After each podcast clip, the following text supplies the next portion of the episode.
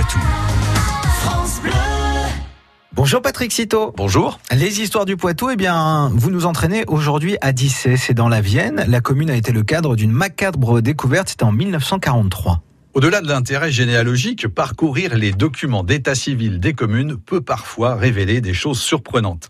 Le registre des décès de la ville de Dissay pour l'année 1943 possède ainsi les traces d'une terrible histoire. Sur l'acte numéro 6, qui porte la mention inconnue, on peut lire le 27 juillet 1943 à 15h au bif du moulin de la Grève, nous avons constaté le décès d'un individu du sexe masculin dont l'identité n'a pas pu être établie et dont la mort paraît remonter à dix jours.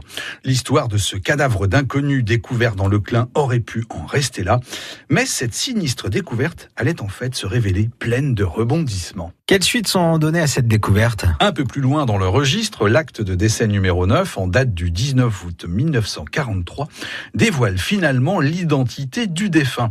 Il s'agit de René Maurice Léonard Guénard, décédé le 22 juillet à 23 heures. L'enquête qui a été menée entre l'établissement des deux actes d'état civil a ainsi permis d'en savoir plus.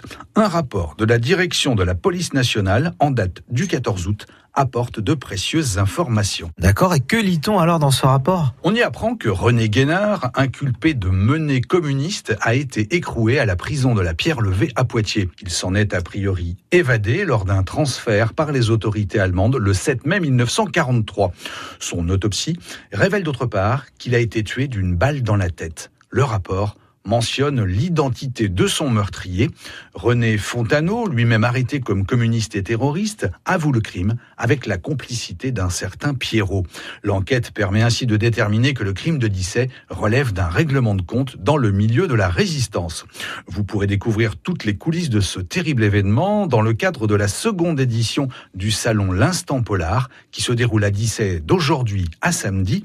Mercredi, les historiens Jacques Albert et Jacques Pirondeau vous invitent ainsi à une balade sur les lieux mêmes de ce crime avec lecture des archives judiciaires et policières de l'époque. Rendez-vous à 18h devant la salle polyvalente, avenue du Clin à Dissay. Merci Patrick et on vous retrouve sur francebleu.fr. France Bleu Poitou.